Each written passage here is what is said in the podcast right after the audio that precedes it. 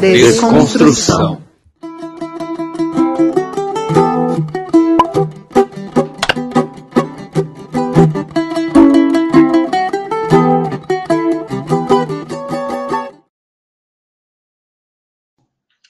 Olá, construtor. Bem-vindo. Eu sou o Renato Costa. E eu sou o João Camargos. Hoje o podcast Desconstrução será apresentado por nós. Esperamos que você que nos ouve reflita e escute de forma bem atenta. Para iniciar nosso diálogo, é preciso falarmos um pouco sobre a história do movimento do Sem Terra. O MST surgiu em 1984 no Encontro Nacional de Trabalhadores Sem Terra, lá no Paraná. Isso, João. E é importante lembrar que era um período de redemocratização. A gente estava saindo de uma ditadura militar que amplificou muito as desigualdades sociais no Brasil. Foi através do lema Terra para quem nela trabalha que está sintetizado todos os objetivos desse movimento, com a luta pela terra, pela reforma agrária e, consequentemente, pelas mudanças sociais do país. O movimento atua através de marchas e ocupações de terras. E nesses ambientes se desenvolve a agricultura familiar em formato de cooperativas. Além disso, Renato, os integrantes do movimento do Sem Terra ocupam e fazem pressão nas autoridades pela desapropriação e socialização da terra. E sabe por quê, Renato? A maioria das ocupações ocorre em terrenos que foram grilados ou possuem crimes ambientais e trabalhistas.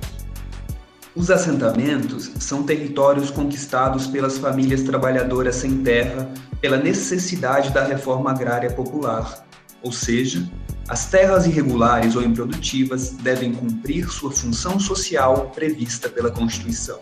E ainda tem o caso dos latifúndios improdutivos, né, João? Isso mesmo. Essa forma concentrada de ocupação está presente na nossa sociedade desde a invasão portuguesa. Isso só alimenta a desigualdade no país. Uma forma de reparar essas desigualdades são as cooperativas, que são uma das bases do MST. O cooperativismo desenvolvido no MST vem do trabalho e da produção, principalmente de alimentos, pelas famílias assentadas. É, João, e o objetivo dessa produção é a garantia de alimentos mais saudáveis e acessíveis ao povo brasileiro. E para ajudar o Renato e eu a construirmos melhor essa discussão, vamos falar com Elaine Alves e Jéssica Ribeiro, integrantes do MST Goiás.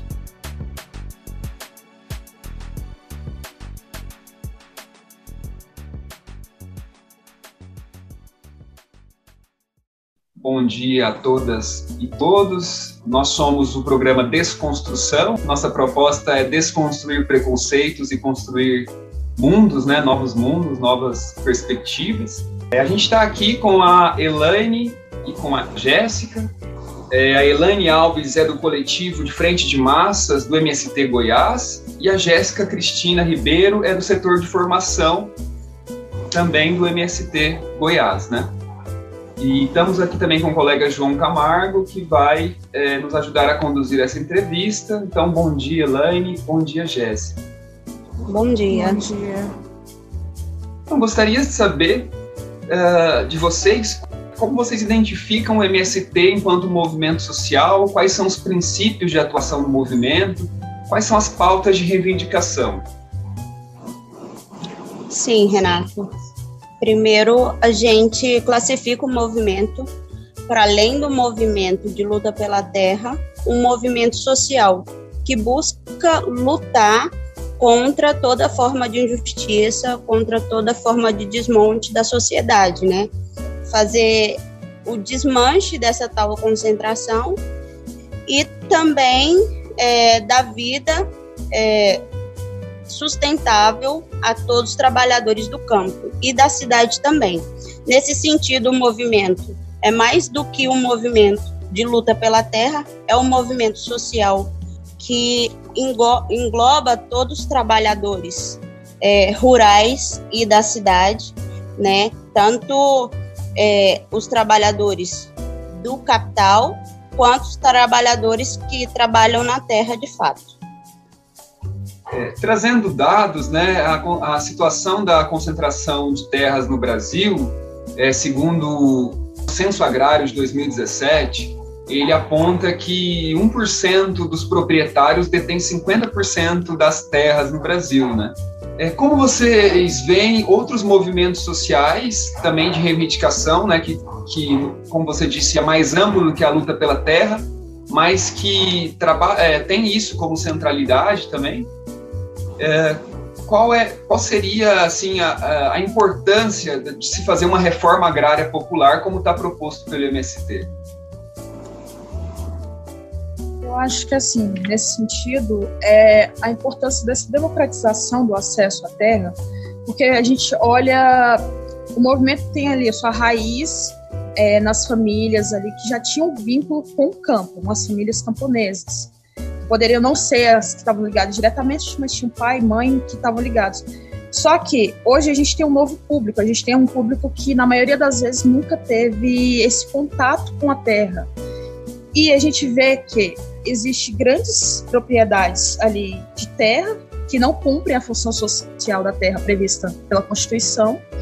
E a gente tem a necessidade de organizar essas famílias, tem a necessidade de organizar essas pessoas para poder fazer essa luta. Então, assim, é necessário ter esses outros movimentos também só que considerando que o movimento não luta só por isso, porque a gente precisa, para além da terra, a gente precisa de políticas públicas é, eficazes para poder também se manter no campo, para além é, da gente também se manter no campo, porque a gente precisa de educação, a gente precisa de escolas para as crianças, para os adultos, a gente precisa de saúde, a gente precisa de postos de saúde dentro também é, dos assentamentos, mas a gente também precisa, como a gente tem esse vínculo com essas famílias urbanas, a gente também precisa é, ter essa ligação com movimentos também urbanos, para além dos movimentos sociais, porque é isso, o movimento também se propõe é, a contribuir nessa transformação social, que é também garantir os direitos também da população urbana, que também não tem esse vínculo, mas pode vir a ter também.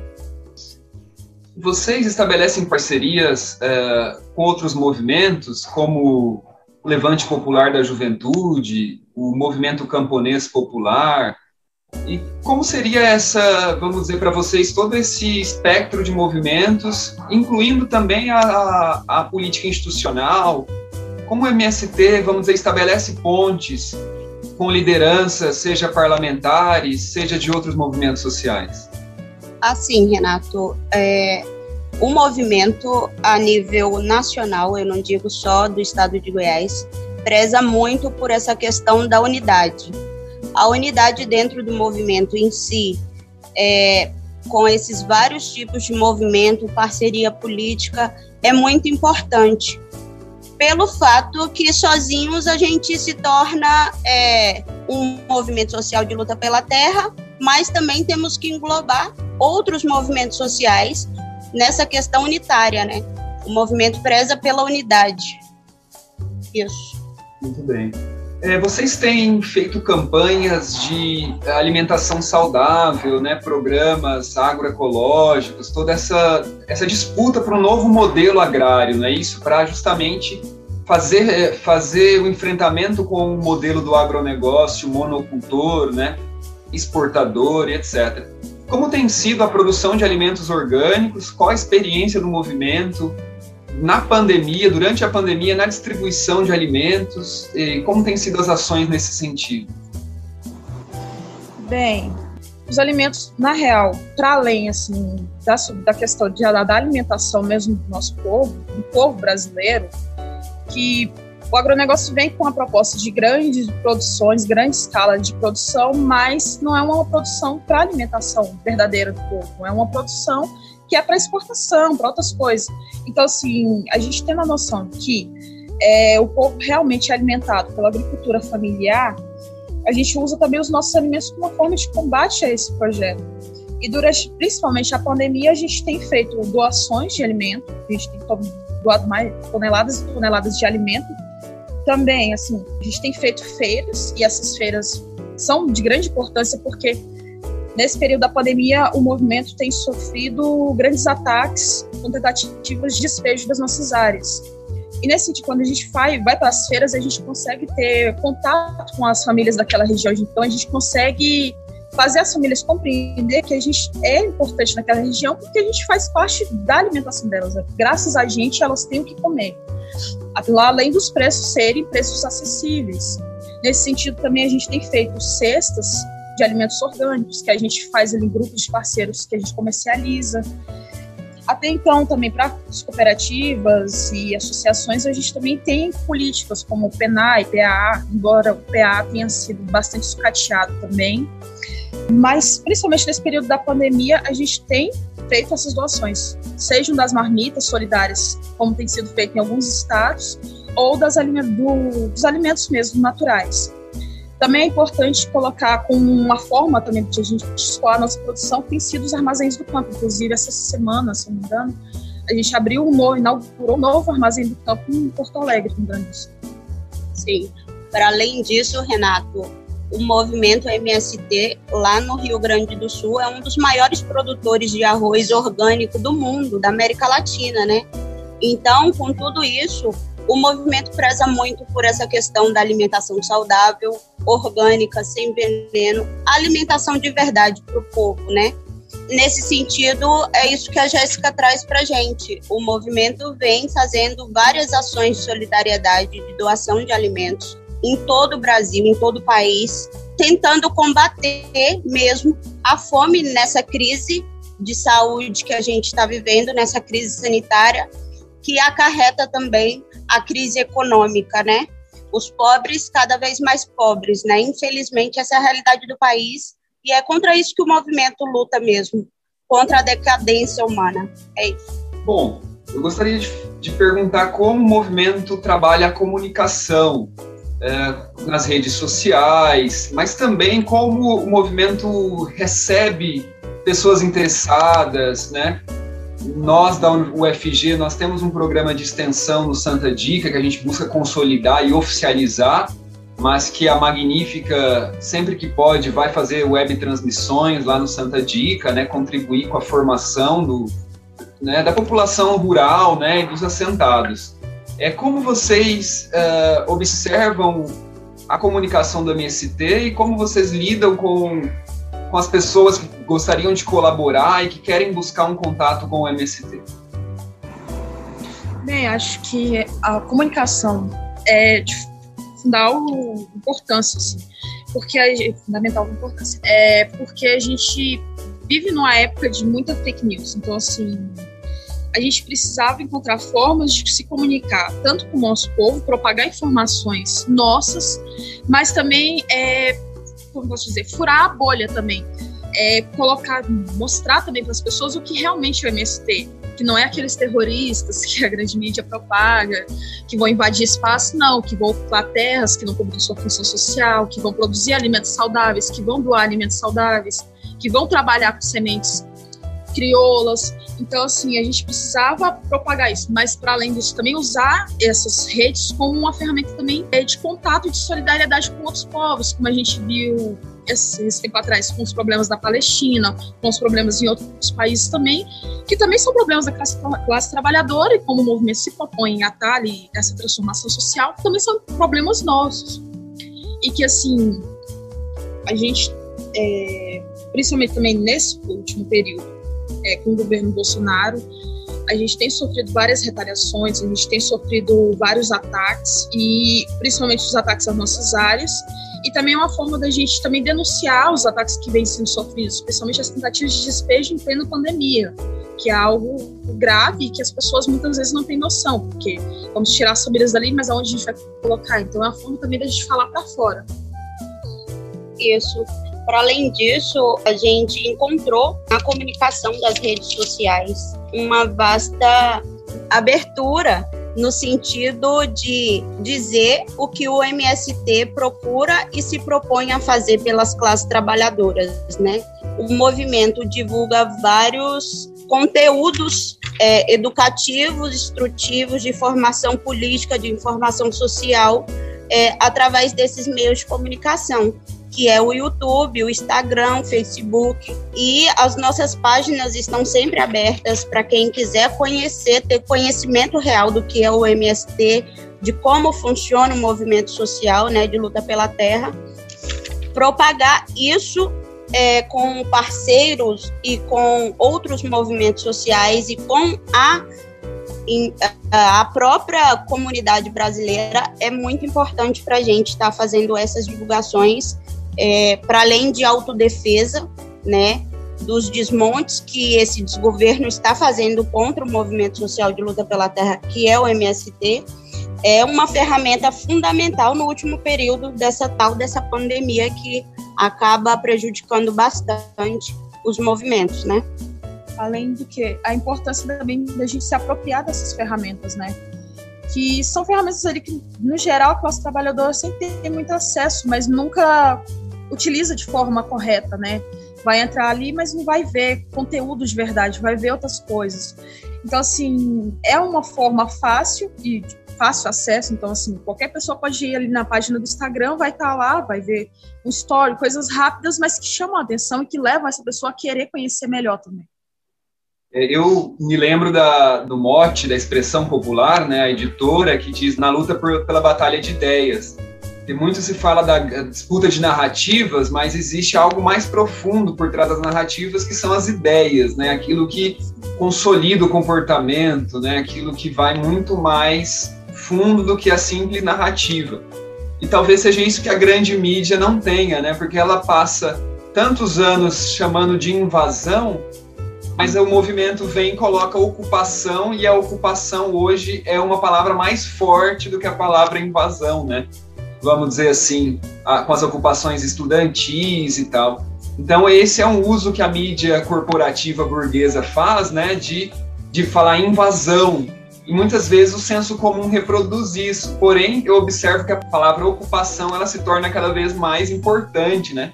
E aí eu quero passar para o João para ele fazer alguma pergunta, que ele me, né, em conversa, ele me, me passou a questão dos memes, né? E como muitas vezes uh, existe uma estratégia de criminalização que persiste até nos memes, né? mas também que, é, como a Jéssica disse, é necessário fazer uma intervenção no espaço da internet, né, no cyberespaço, vamos dizer assim. E eu vejo que o MST faz essa intervenção da maneira muito apropriada. João, você gostaria de fazer uma pergunta nesse sentido? Sim, é, eu gostaria de abrir um parêntese rápido a respeito disso, que um pouco sobre o que elas acabaram de falar, né? É, sobre assim, a questão das redes sociais e como isso às vezes pode ser uma via de mão dupla para o movimento, que ao mesmo tempo que existe uma divulgação, existe informação, existe muita informação a respeito disso, existe também a desinformação a respeito do que é o movimento de verdade. E eu queria ouvir um pouco sobre isso, sobre o que o Renato acabou de comentar, sobre é, a existência de uma ironi ironização do movimento, às vezes até uma criminalização a respeito do movimento. Às vezes é uma questão, assim, pelo menos é de que eu já vi de colegas, às vezes até de professores, alguns anos atrás, é uma questão um pouco de ignorância a respeito do que eles entendem como sendo um movimento de verdade. Eu queria saber um pouquinho sobre isso, sobre a questão dos memes, falar que é, é, todas aquelas brincadeiras sobre invasão e tudo mais. Sobre essa questão, João, o movimento é, sempre foi muito taxado do movimento que é, invade terra, né, e que faz isso por ser um movimento vândalo, né, e com essa comunicação que a gente temos hoje com a parceria entre campo e, cidade, a gente consegue desmistificar muito isso. É, a comunicação, é, nesse sentido, traz grandes vantagens para a gente hoje, né? Porque é, a gente não é mais taxado só como um movimento de invasão. A gente, hoje em dia, com essa comunicação, com os cards, com os memes que a gente produz para fora, né? Para mostrar para a sociedade de fato é, por que lutamos, porque o movimento foi fundado é, há mais de 36 anos. Estamos é, aí nessa expectativa de que isso se consolida através dessas redes sociais, desses cards, desses memes que a gente estamos produzindo e tentando inserir na sociedade em comum, né? Eu acho que em relação à desinformação, acho que sempre houve essa desinformação essa descredibilização do movimento, né? Então, a gente mais ganha atualmente com, essa, com as redes sociais do que perde, porque pelo menos agora a gente pode se defender, agora a gente pode colocar o que realmente a gente faz de verdade, coisa que antes não acontecia, coisa que antes a gente só via ali a gente ser criminalizado de certa forma e não se defendia. Agora não, agora a gente pode ir lá. Quem for lá no Instagram do movimento vai ver lá a gente produzindo, vai ver a gente doando, vai ver, sei lá, a nossa ciranda com as crianças, vai ver várias coisas que realmente são do movimento. Assim, lógico, as pessoas podem colocar isso como uma forma, como algo negativo, podem fazer memes e coisas negativas, mas é, vai ser bem mais é, difícil para elas terem mais crédito com isso do que a gente. Eu acho que assim também é, por mais que seja um meio meio distante, mas também fica, é, eu acho que o convite, de certa forma, a conhecer verdadeiramente o que é o MST. É, relembrando, é, esse ano, é, o Jornal Sem Terra é, completa 40 anos, né? 40 anos de divulgação da luta pela terra e de re, reivindicação por direito à terra, né? É, foi um dos primeiros, até mesmo antes do movimento se consolidar, foi uma das primeiras formas de comunicação que o movimento de luta pela terra conquistou, né? Que foi o Jornal Sem Terra, que é, foi uma ferramenta durante vários anos muito importante para nós que fazemos essa luta e que está aí até hoje provando para a sociedade que a luta pela terra é uma luta digna, né, de todos e todas do, do Brasil. É isso. Bom, acho que a gente pode encerrar a entrevista. Eu agradeço muito pela participação da Jéssica e da Elaine e uma saudação ao MST Goiás. Esperamos que a luta seja vitoriosa, que a gente continue construindo cultura popular e também segurança alimentar do povo brasileiro. Muito obrigada. Obrigado aí pelo, pelo tempo vocês, por esclarecer algumas coisas. Eu passo a me interessar é, ainda mais sobre o movimento e obrigado aí por ceder o tempinho de vocês, por nos dar essas informações. Por nada, nós que agradecemos a oportunidade de colocar um pouquinho do que é o MST em si, né? É, como se propõe de fato a luta pela terra, a luta por direitos da sociedade. É, isso para a gente é um grande ganho e pretendemos continuar com essa parceria, claro, assim que a Mundi conseguir estar tá com a gente lá no centro de formação ou em outros espaços, a gente está à disposição sempre. É isso, acho que agora a gente segue em luta, principalmente nesse período de pandemia. Por mais que seja uma luta que a gente não possa ocupar os espaços que a gente gostaria realmente, mas sigamos doando alimentos, vamos seguir na luta, vamos seguir erguendo a bandeira do SUS, pedindo vacina para todos e com certeza um grande fora Bolsonaro. Isso aí, fora Bolsonaro.